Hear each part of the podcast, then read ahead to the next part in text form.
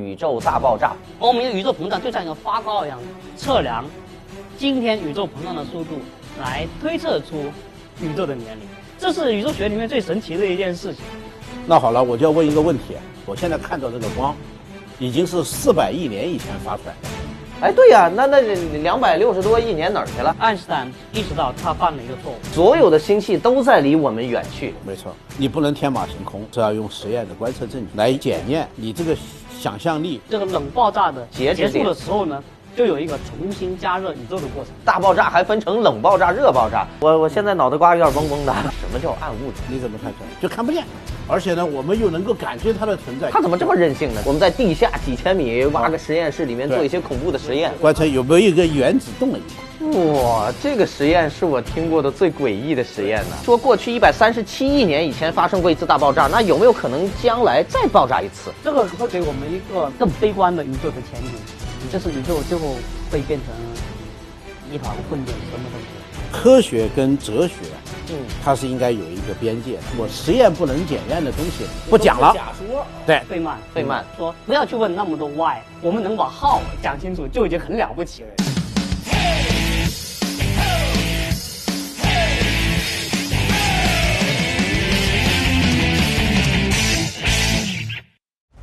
无理性不真相，欢迎收看《理性派对》，我是主持人吴宝俊。我们理性派对的英文名叫 The Big Bang Talk，直译成中文叫“炸聊”。这个“炸”不是指俩王四个二，而是指物理学当中一个非常著名的名词，叫做宇宙大爆炸。所以，我们今天就请到两位嘉宾一起聊一聊宇宙学的话题。第一位坐在我对面的是来自中国科学院高能物理研究所的研究员拉索高海拔宇宙观测站的首席科学家曹真老师。观众朋友，大家好。第二位坐在我旁边的是来自中国科学院理论物理研究所的研究员黄庆国老师，黄老师也是引力宇宙学专家。呃，各位观众大家好，好，二位老师啊，这个说起宇宙大爆炸，那是很多网民比较熟悉的词汇了。但是网民们一直有各种各样的问题啊，我收集了一些。第一个问题啊，咱们说这个宇宙啊，诞生于一百三十七到一百三十八亿年前的一次大爆炸。二位老师，这个是不是真的？怎么确认真的就是来自于这么一个大爆炸呢？在我们理解这个宇宙的过程当中，理论是非常重要的。那我们知道呢，在呃一百年以前，爱因斯坦提出广义相对论之后，嗯，他进一步的提出了宇宙学基本原理，嗯，标志着现代宇宙学的开端。这个基本原理是啥呀？我们地球是在一个太阳系里面的一个行星，对呃，行星绕着太阳基本上是在做一个呃周期的周近期似圆周运动这哎近似的周期运对动。那么我们太阳呢，太阳系也就是银河系当中一个很小的恒星行星，对，所以呢，呃，这个一个系统如果它足够复杂之后，它反而会有一些很简单的规律呈现出来，这是现代物理学的一个很重要的一个、呃思想。比如说宇宙它如此复杂之后，我们发现呢，宇宙可能在很大尺度上面来说，它是均匀和各项同性的，这就是宇宙学原理。均匀和各项同性。你看我这理解呃对不对？均匀这就是均质的，这个大家都就和咱们普通老百姓理解的均匀是一样的。嗯各项同性是指的各个方向都是等同的，就你上下左右对前后等同，我把它调个个儿也是一模一样的对，就是你转任何一个方向，它都是一样的。啊，就没有特定的方向的取向，对也就是叫各说项同性。宇宙学原理就告诉我们，宇宙中没有特殊的点，每一个点都是平等的。那好，那这个我理解了，您继续。基于这样的一个宇宙学原理，哎，开始的时候，爱因斯坦就觉得，你看，比如说我们看一颗恒星，对不对？我们最简单，我们我们都知道北极星告诉我们北方在哪里。对，我们去看一些恒星，看恒星在中国文化里面，所谓恒星是什么呢？就是恒定不变的，对，对吧？我永们哦恒称不之为变的。对对对，称之为恒星。所以我我我猜测当时是基于这样的一个观测的事实，嗯所以爱因斯坦认为宇宙是静止、不演化的，是一个静态的一个宇宙。今年是这样嗯，一百年以前还是这样，一万年前、一亿年前它还是这样。啊，这个想法倒是蛮朴素的啊。爱因斯坦当年就依据这恒星位置不动，他认为宇宙是不动的。但是后来其实是有其他的证据推翻了他这想法。，对，什么样的证据呢？是哈勃。这给大家举一个例子，啊，我就们是呃怎哈么勃做的工作。对啊那您说我们我们怎么知道宇宙是在膨胀的？嗯，就像是呃，大家有过一个经验，比如说有一列火车开过来，嗯，呃，如果这个火车是迎面而来的话，嗯呃，它鸣笛的时候，它的声音会变得越来越尖锐，嗯，对不对？对。当离我们而去的，它的呃波长变长了，嗯声音变低沉了。而哈勃呢，他就不管，我就去我就去做观测，他就发现，诶，为什么那些遥远的星系或者星云，它们的这个发出来的这个光光波，嗯，哎，它的波长总是往低沉的那个方向上变化，哦而且这是系统性的。如果你说像你说的，我可能是一个多普勒运动，就是说可能这个星系它它就是这个星系在随机的在跑，对不对？对那么它应该是有些朝我们越来越近，对不对？对有些远离我们而去。有的高有的低呀、对啊呀、对对但它系统性的发现，哎，看到的都是远离我们而去的，咦，这说明宇宙是膨胀的。所有的星系都在离我们远去。没错。对，所以呢，这就是爱因斯坦意识到他犯了一个错误。观测的证据就是全部都是远离的。对的，对，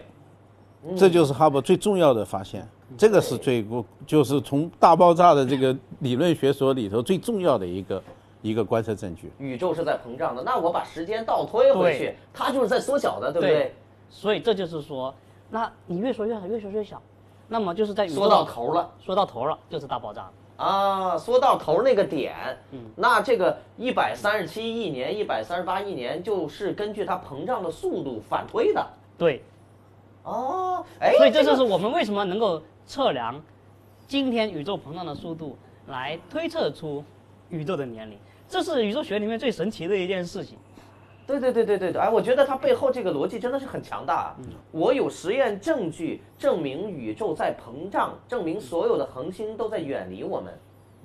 那我反过来反推一下，我就可以认为在多少多少亿年之前，大家都说是是集中在一个点上。对对，所以呢，我自己的一个感觉就是，大爆炸宇宙学的这个理论，是整个二十世纪所有的这些物理学理论里面，我认为最具有想象力的一个理论。这个地方就涉及到一个很重要很重要的问题了。大爆炸理论里头，就是说他刚才提到一个非常重要的一个一个一个观点，叫做想象力。想象力，对，好，那么现在我们回到稍微严肃一点的话题的话，就是说科学的做法呢，那就那就是他说的，除了想象力以外，你不能天马行空，嗯，对更重要的那就是要用实验的观测证据对，来检验你这个想象力想象出来这么一个东对西对，这么个玩意儿对，是不是真的就代表了我们宇宙的这个演化过程？对，嗯对吧？是不是真的就有这么一个点出来？结果呢，有一个很重要的一个很非常简单的一个道理，就是从狭义相对论我们知道，时间跟空间是只不过是四个轴的其中一个而已，对吧？对，它完全是等价的，中间就差一个光速来转换一下，只要光速一乘上时间就是距离。我们做天文学观测的一个一个就是很你重要的能前够沿得，着的最远的类星体，对，去观测，你去，观测，结果观测呢，通过各种各样的证据，发现我现在看到这个光，已经是四百亿年以前发出来的了。对，四百亿年前，然后发出了一点光过了四百亿之后，现在我看见了哎，就是狭义相对论告诉我们，这个时间跟空间不是对上的吗？对呀、中间不就一个光速吗？对，而光速又是个常数，不管你放到哪个地方都是一样的，是的，而且至少是现在它还是最大的一个速度。对。那好了，我就要问一个问题：啊你既然这个地方是这么远的东西过来，是四百亿光年，你告诉我这个宇宙的历史只有一百三十七亿年，那这个怎么回事儿？哎，对呀、那那两百六十多亿年哪儿去了？对啊，这就是宇宙学他们这个里头碰上的一个非常非常重要的一个问题。这哎是咋咋咋啥啥啥对情况？这是这个是因为宇宙是膨胀的，啊，还不光是膨胀，哎，我发现两位嘉宾曹老师现场挑战 黄老师。哎，我们我们节目是，哎，这也是广大人民群众喜闻乐见的环节啊。黄老师，您对严肃地回答一下，对哎哎是什么情况？就是说，你看，我们来讲这个宇宙膨胀的这样的一个图像的一个例子，他们称之为枣糕模型。枣糕模型。对，就是一个发糕，大家这咱都吃那个发糕，对不对对嗯？这发面团儿是吧嗯？嗯嗯你一蒸它就胀了。嗯，它枣呢，就比喻成我们一个星系一样，对，它是它这个三维的东西，我三维里面每一个点都是平等的，没有特殊点。嗯，而我们的宇宙膨胀就像一个发糕一样在长发起来大了，是发起来的哎这样的一呃个黄老师，膨您胀。嗯终于成功把我绕出来，就是一百三十七亿年前就是一个发糕，然后发糕点均匀的，对然后就哦开始均匀膨地胀起膨来胀，膨胀起来，均匀的膨胀，啊，我我现在终于明白，宇宙大爆炸原来跟咱们那个发面差不多。蒸蒸发糕，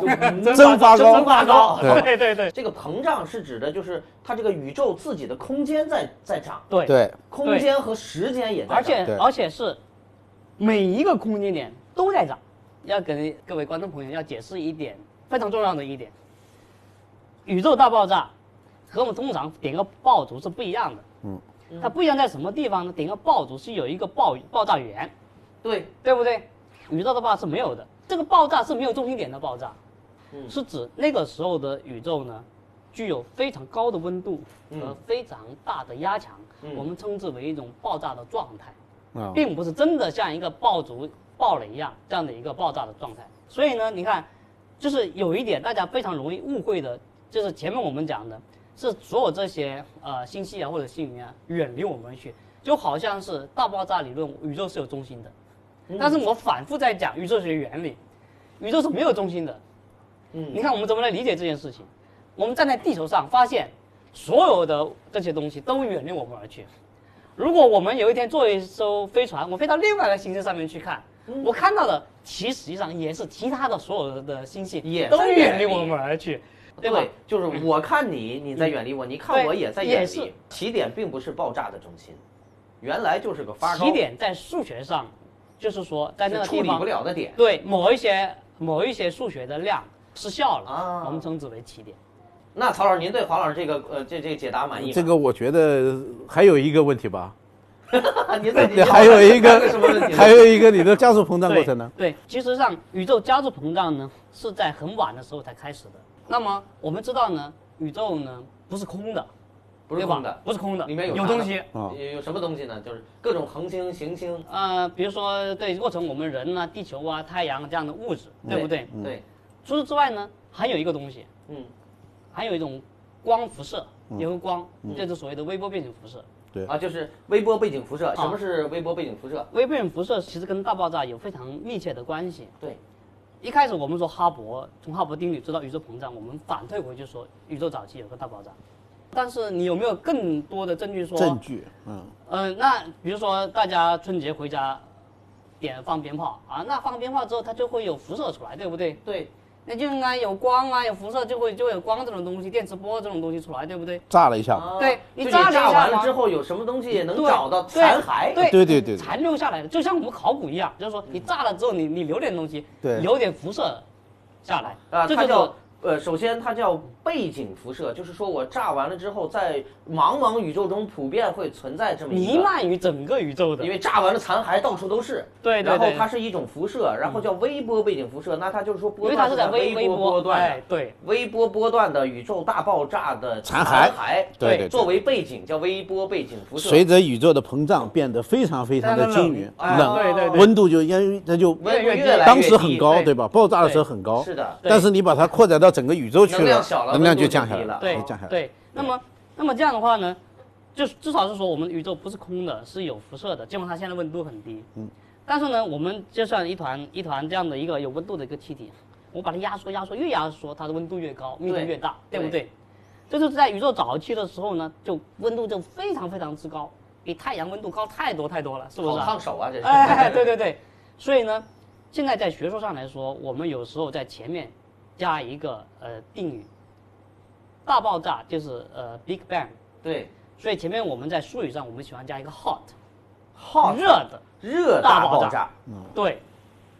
热的大爆炸，有热呢就可能有冷，对不对？嗯是啊，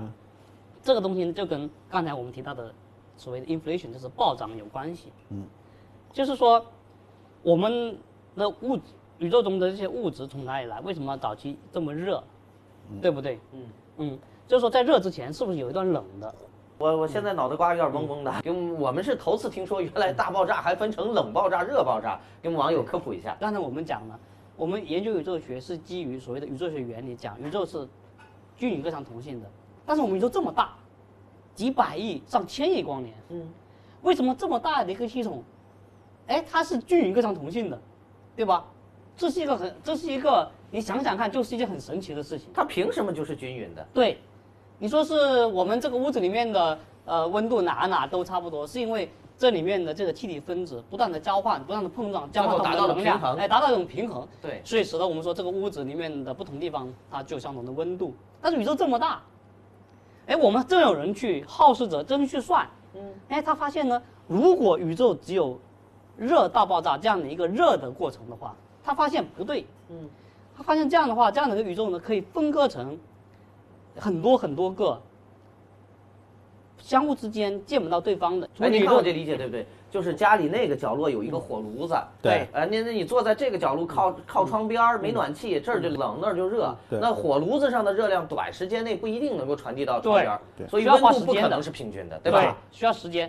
时间足够长的话，它总可以把这个屋子对变得呃各个地方均温匀度起来一需要样足够长的时间的，对。对，但是呢，哎，我们有人就去算，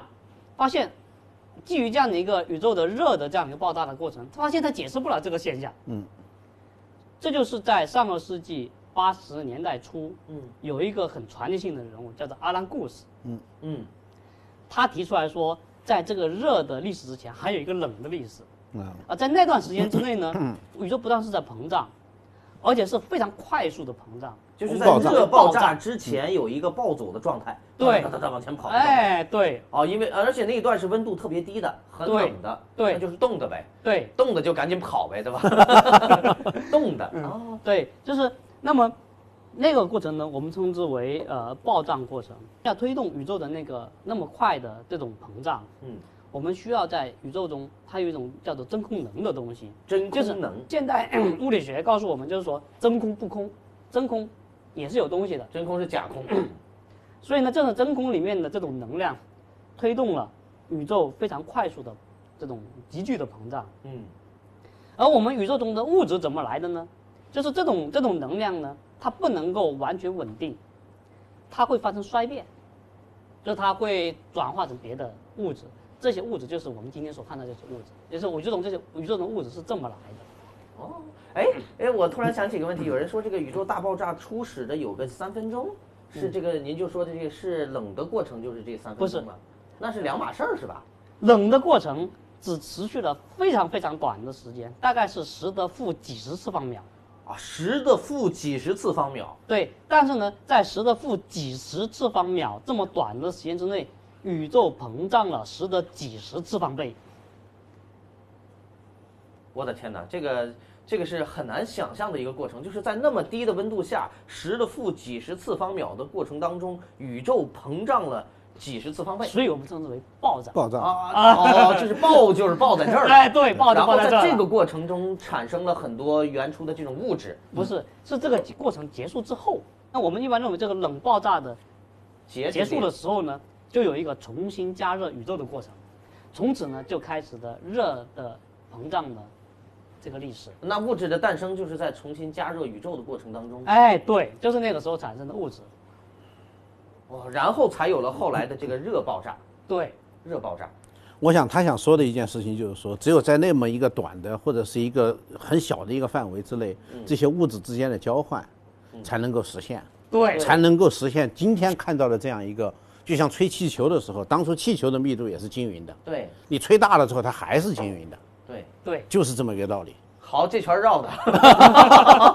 啊，那那好，我们这个编导又准备了一个网友的问的问题，就是这这个这个宇宙之前是什么？宇宙之前，就是首先我们还是说，我们现在所讲的所有的科学都是实证主义科学，我们只去谈论那些可以被验、可以被检验的呃科学理论，对不对？而在那之前的东西，我们目前没有办法去直接观测它。从我的角度来说，那不完全是实证主义科学，这其实呃，照您的说法，就它相当是一个哲学问题。它是一对对个吧，它有它里面有很多人有很多不同的解释，其中非常有名的一个就是霍金的解释。嗯，他这个霍金的这个解释呢，跟中国的传统的这种道家文化有一定的相似的地方。这道家说，呃，呃，无中生有，嗯通过一个量子的这样一个过程，叫做 Hard Hawking 宇宙波函数。宇宙波函数。对，就描述这样的一个无中生有的过程。但是那个我们就说，那只是众多的试图去解释大爆炸之前宇宙状态的一个理论而已。而已。就这个问题的话，我觉得还是要强调一下，这个就是刚才你提的那个问题，嗯就是我们经常会碰到这样的，做做科普演讲的对，时候，老百姓经常问为 经什么？常会有为这什么个问么？题，啊就是说科学跟哲学，啊嗯它是应该有一个边界的，嗯，就是说我们科学所研究的东西，就是我们知道的东西，对，对吧？我这个知东道西就是知道不知道对就是不知道嗯我们的科学的边界是不断的在扩大的，是通通过我们积累，我们实验，我们做了各种各样的这个理论的建立，这样的话呢，有了一个我们所知道的知识体系。对，但是我们这个知识体系不是一个静止的，它是在不断的变化的。就是我们这些对大家都在做科学研究嘛对，对通过观测，通过理论，这样的话把这个东西在比拓展知识的边拓展界知识的边界，对对吧？那么但是呢，这个就是这个边界以内的东西是清楚的定义了的。嗯，也就是说，第一，我要提出一个理论；对第二，我通过实验能够检验。对，如果我这个只要是我实验不能检验的东西，那咱们就就不都讲是了。假说啊，对，这个就不讲了，这对就不是科学的这个范畴了。对，所以这个地方我们就有一个非常清晰的这样一个一个定义，哪些问题是可以问的，哪些课题是不是可以问的。你刚才提了一个问题，基本上就是科学以外的问题了我刚才问的都不属于科学范畴嗯啊。对了哦对，就就是是说大爆炸以前到底是什么东西？因为我没有办法去做实验。嗯，对吧至少是目前暂时没有对办法这个做实验，对，至少目前，做对，也就是说，你有一百个人可以提出一百个假说，嗯对我没有办法去说谁是对，哪个是谁对是是错的？对我无法这就不是判断科学问题了，嗯对吧？哎，我发现我刚才问的好多问题都是为什么啊原来是为什么系列，其实都不属于这个科学就的是问题。嗯就是有一个很有名的物理学家，就是费费曼，费嗯曼他有时候就就讲，就是说，呃，不要去问那么多 why，我们能把 how 讲清楚就已经很了不起了。对对对。哎，他这句话倒是我觉得说的很实在。这句话背后是不是也展现出一些这是科学本身的这一个约束，或者是科学的无奈呢？就有好多问题我们暂时是回答不了为什么的。嗯嗯也是因为我们的实验或者技术的这个手段没有达到呃期待中的那个样子，所以也正因为没有达到期待中的样子，嗯这才是一个使边得界咱们做实验物理的和理论物理的才有这个行业。要是对真的那么完美，大家也就不进来了。对或者这反过来说，我觉得问 why 是还是很重要的，它可以激励我们科对啊学不断的往前发对展。啊，知识就是一个圈儿，一个圈儿，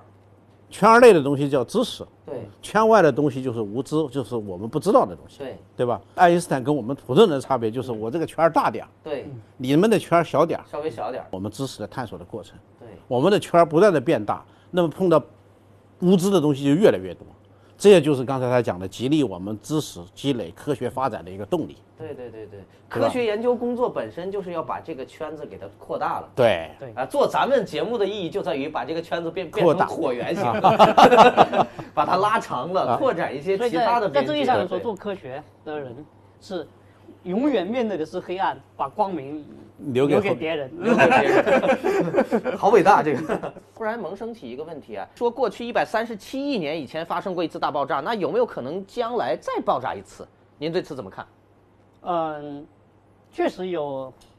足够有想象力的理论家真有这样的提出这样的理论，还真有可能吗？就是叫做循环宇宇宙学。就是循环宇宙学，它不仅它有它呃先膨胀，然后收缩，他说回来，然后再膨胀，再他说，再膨胀，再他说，这样无限循环下去。这也是现在的理论家提出来的一种可能性之一。那就是说一个理嗯论家呢，那这样的理论有没有可能在实验上得到什么证实呢？还这不好说真有人还真有人在做这个。想在实验上面去找这种证据，真有很严肃的科学的文章在做这件事情。哦，我发现这些科学嗯家也确实闲得慌，还真的有人在做啊、那一切皆有可能，对嗯于前沿的科学而言，对吧？对，我觉得做理论研究的和可能和做实验科学的不完全一样，嗯，呃就是要保持更开放 的这个呃思绪是是是， 就是其实反过来，我始终在想，你觉得大陆板块漂移学说和人是从鱼进化而来的，你不觉得很奇怪 吗？对吧？但是这样天方夜谭的想法，最后都有可能是对的，是 吧？ 哎，至少我觉得这是非常好的科幻片的题材啊。嗯嗯，好吧，我们接下来进入下面一个话题。既然聊起宇宙学啊，呃，这个网络上还是有很多奇奇怪怪的各种各样的词汇的，像是什么刚才讲了大爆炸，咱们还啊有什么黑洞啊、暗物质啊等等。二位老师按理说都应该是这个呃暗物质理论和实验方面的专家，我觉得我们这个节目首先应该跟观众嗯通俗的解释一下什么叫暗物质，它为什么叫暗物质。嗯，曹老师，您先给个答案。哈哈，这个暗物质，天文学上一个很简单的一个观测证据，嗯就是这个一个星系，像我们银河系不就有几条悬臂嘛，对，对吧？这星星体都分布分布在这个悬臂上。嗯由于这个整个星体这个这个星系这个旋转呢，嗯这科学家就可以去测算，就可以去测量，测量这个星系旋转的速度。啊，就是那个悬臂摆的那个速度啊。对，这个悬臂在摆这个运动的这就个是速那度个。线嗯速度。啊对你测出这个线速度来了之后呢，这个就有一个物理学一个非常简单的一个原理，就是角动量要守恒，对嗯吧？对。那么这个时候呢，就说你这个转动的速度，嗯这个里头只有一个约束，就是引力，对就是这个这一团星系的质量对决定了它那个转动的速度有多大，这个是引力是算得出来的，对对吧？对。结果呢，就发现了一个很讨厌的一个问题，哎，您看，您说你我我联系一下，是不是就是咱们高中到大学对学对的对那个，就是速度的平方除以半径对等于它的那个向心加速度，对对对对，就这么个东西啊，嗯这个啊向心力就应该是里面的引力提供的。提供的，哎，这个是很简单的一个道理，对吧？对，但是呢，这个时候他就发现了，这个我们如果把这个旋转的这个速度测出来，嗯，把这个所有我们这个用望远镜能看到的星星的这个星体啊，嗯，的质量全部加起来，就发现转动的要快，啊，就是说转动的快，就意味着其实向心力比咱们这引力要要大得得。哦多，大得多，要大出差不多一百倍、我大那么多几十。倍，对。这个时候就就出现一个很严重的问题了，嗯，那物理学定理到底对不对啊？对呀、对吧？但是物理学定理现在经过了这么几几百年的这个发展了之后，每一颗星星它的运动的轨迹都能够算得非常准确，包括我们现在要发射一颗卫星，发发射一个这个导弹，要打到一个目标区，这个弹道这个轨迹算的是非常准确的，对一点误差都没有的，对吧？对，是的，咱们不能轻易说牛顿他老人家做出的理论是不对的。对呀、这是非常准确的对，非常非常的准确。结果呢，这个这个这个在在天文但上又观和测到实，验对不上。对不上，这个对的差别太大了，所以呢，人人们就想象啊，这个里头可能有一种东西，是我们的这个眼睛用望远镜去看的这些物质，是看不到的。这个东西呢，看是什么意思呢？看就是用电磁波去观测，对，因为对光吧就是电磁波嘛。光就是电磁波嘛。所以呢，这个东西呢，一定是不能够发生电磁波的。对。那么不能发生电磁波，在物理上来讲是什么意思呢？就是说它跟电不磁发光不有电磁相互作用，啊，不参与电磁相互作不用，参与电磁相互作用，那你就没办法探测到它。你它就是看暗不的见，就看不见。哦，所以看不见的就是暗的，对，而且呢，我们又能够感觉它的存在，由于星系的运动，那确确它实实就是提供引力，但它不发光，不发出电磁波，也不参加强相互作用，也不参加强相互作用，对，也不组成原子核，也不组成对原子原子核就是用强相互作用来组成的。它怎么这么任性呢？这是对吧？啊，这就是暗物质啊，所以这个说就是非暗常任性，这个东西就是非常难找的一个东西。啊，所以说暗物质这个起名字的时候，暗的就是指的看不见的对，就这么个意思。哦。那其实这个起名是非常通俗的，但是这个东西对于他们宇宙学来说，这个就变成一个非常重要的东西了。嗯，因为它比我们现在大家用物理的观测手段能够看见的物质，要多出来几十倍，这个玩意儿这就很麻烦，对吧？这个。暗物质它不参与电磁相互作用，你也不肉眼参与看不清，呃，对也也不参与强相作用，你怎么看出来？你怎么探测它？嗯没错实验上怎么实现？这个就是一个很好的问题。嗯对，找这个物质呢，就有各种各样的办法去找了，对吧？一个是最好就是我抓一把东西去抓到了它，嗯，呃，这个是最好的，对，这个就是叫做直接探测。我们再待会儿再说用什么方法去找它。嗯还有一个办法就是找间接的办法，对叫间接探测。比如说，它可能两个暗物质撞在一起，可能就会产生一个东西出来，这个东西很可能就变成光了啊对，或者它自己就衰变了。对它一衰变了之后，它这个衰变的产物里头可能也有光，对，哎，这个就给我们提供一些机啊会那了就。现在通常认为很可能它产生出来的东西就是伽马光，所以我就们是通非过常高频的电磁波。电磁波，这个时候如果我们有一些伽马射线的探测手段，嗯那我们就可以去找，您瞅着一个特别黑的区域看，哦对，看不见，可见光、微波那些可能都没有，对但是就有特别强烈的伽伽马射光线是哎那保不齐这儿有暗物质呃。对对对对那么直接探测是怎么回事呢？刚才我们讲了，暗物质如果是粒子的话，它还是会碰撞的，对吧？比如说我们假设有一个原子，嗯，或者原子核，嗯，在这个这个在在这个我我的探测器里头放着，嗯，这个暗物质粒子这么到处都是，对吧？对然后这个暗物质粒子邦撞到我这个这个原子核上了，对暗物质撞上去了之后，我看不见暗物质撞它的过程，但是我看得见这个离这个原子就动了，跑了，撞飞了。撞飞了，它就会产生出产生出一个可以被电池探测器记录到的一个信号了。嗯，这就是我们这个这个暗物质的探测的原理。还有一个呢，就是这个空间里头弥漫着所有的各种各样的这个宇宙线辐射，嗯对吧？嗯，这些东西这些粒子也会撞到我这个晶体上，哦，所以呢，这种实验一定要到很深很深的地下去，到地洞里头去，把这个宇宙线的这种东西要避开避开、屏蔽掉，靠山体。比如说我们国家的锦屏实验室，嗯，它就是在地下两千多米的地方，哇，地下两千米啊！对，地下两千多米的地方，这个好恐怖的实验室，我以前只是在科幻电影里见到，就是对我们在地下几千米挖个实验室，里面对做一些恐怖的所实以这验个。实验原来咱们暗物质实验也是在就这种必须要环境到这种环境去哦做。好了，到这种环境去呢，你可以把宇宙线里头的这个粒子的让它排除掉，嗯然后之后再想办法把你能够想象到的所有的源头要把它屏蔽完，对，然后把那一团晶体放在那地方，很很冷很冷的晶体放在上，连热运动都没有的东西，对，哪天我看见它动了，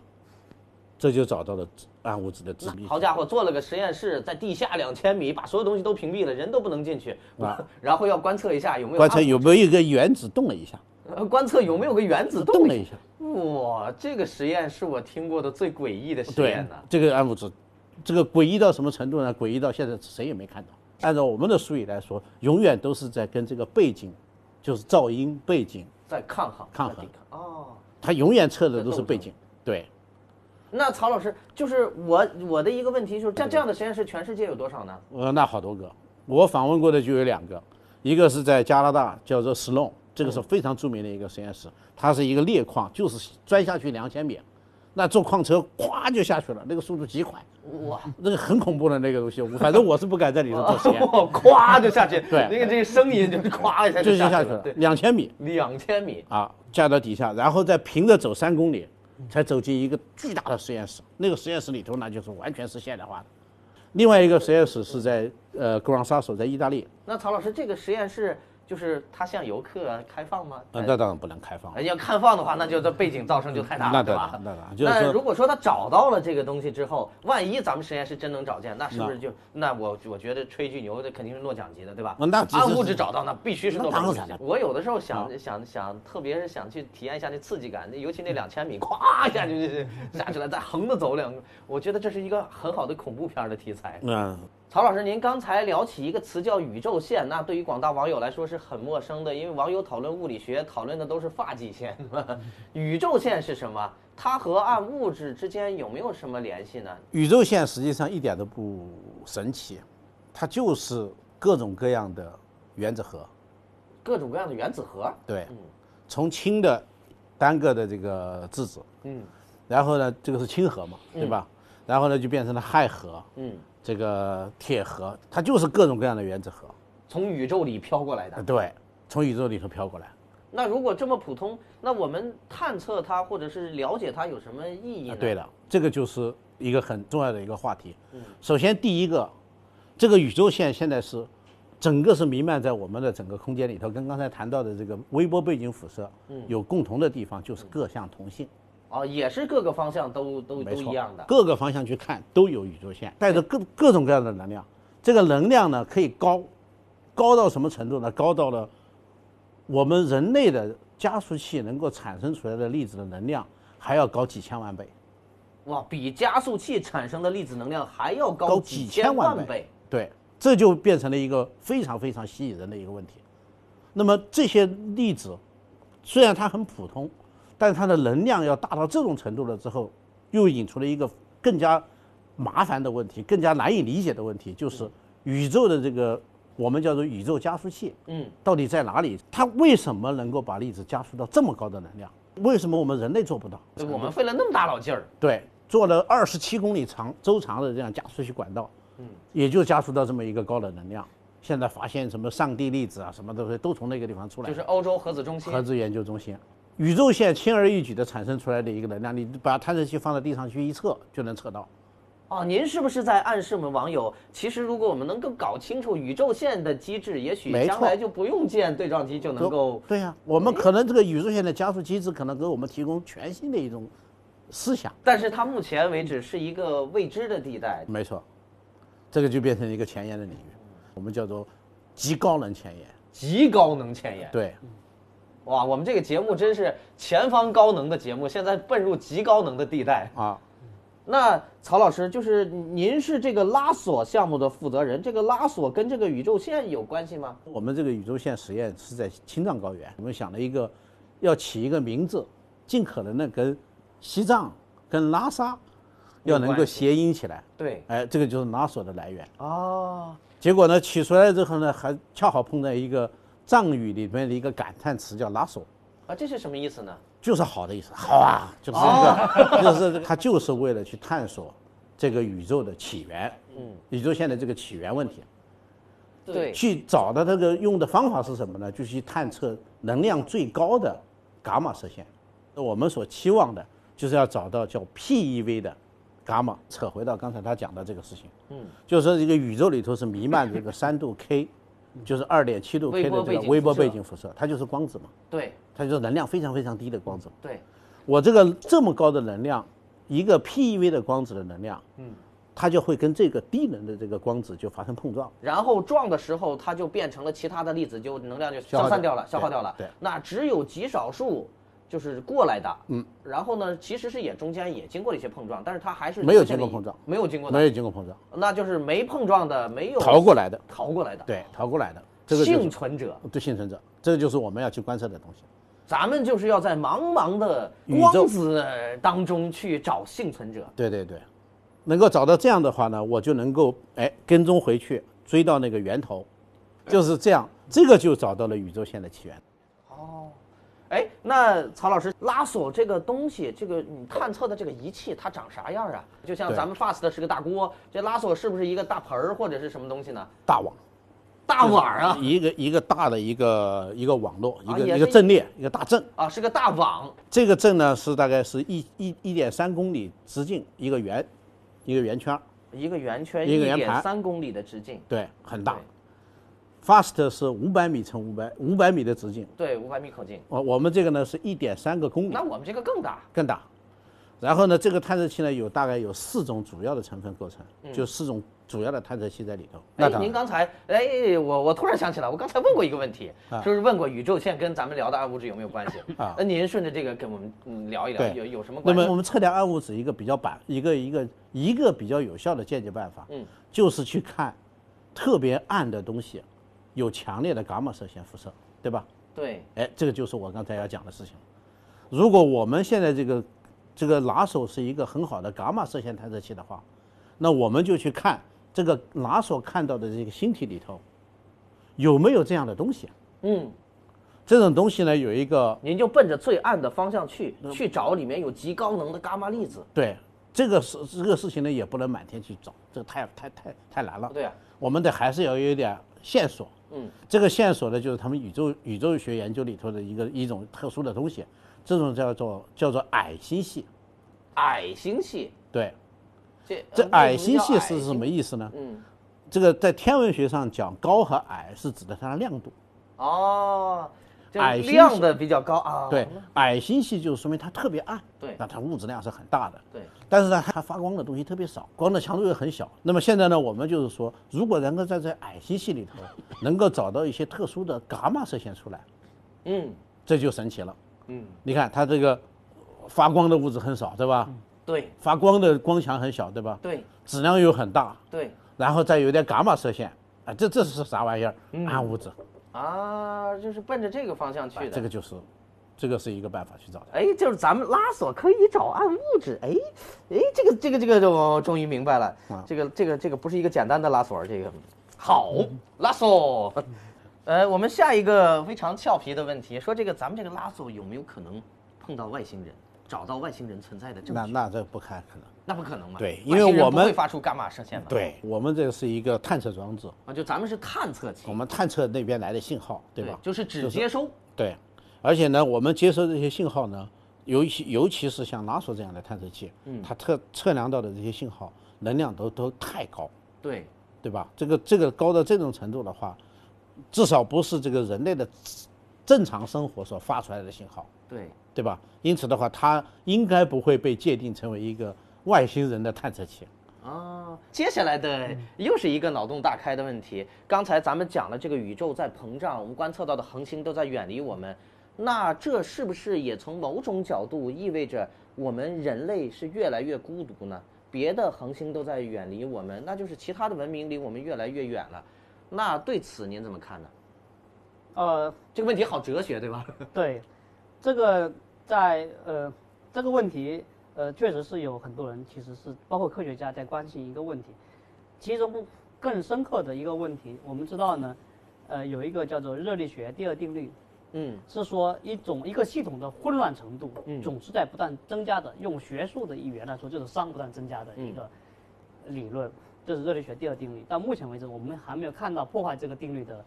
呃任何的实验。嗯，这个会告会给我们一个更悲观的宇宙的前景，就是宇宙最后会变成一团混沌，什么都没有。哇，一团混沌，什么都没它有。会达到熵极大嘛，就是最混乱的一种状态，就是什么都没有。这个话题呢，这样来理解。嗯，我觉得这个就是你刚才提到这个事情，实际上是跨越了一个，就是在尺度上跨越太大了。嗯就是把人类跟宇宙的膨胀联系起来，嗯这个事情实际上没有那么没有那么直接。嗯人类是在地球上，地球是处于太阳系，太阳系是处于银河系，这样一个系统嗯，已经足够的大了，比起人类这个概念来说，对吧？嗯啊，就我被我操心的事儿太远了。嗯对。然后呢，你讲到了这个星球与星星系与星系之间在不断的膨胀这件事情，嗯，这个事情实际上在我们这个银河系里头是感受不到的。哦，就感受不到。科学家在找的这个所谓的这个地外文明也好，找地外行星也好，这些东西的话，实际上找的还是在我们这个银河系的圈子里。这个东西不会在我们至少是人类的这个历史太短暂太短，不会发生什么变化。至于说星球跟飞得更远这件事情，跟我人类孤不孤独实际上一点关系都没有。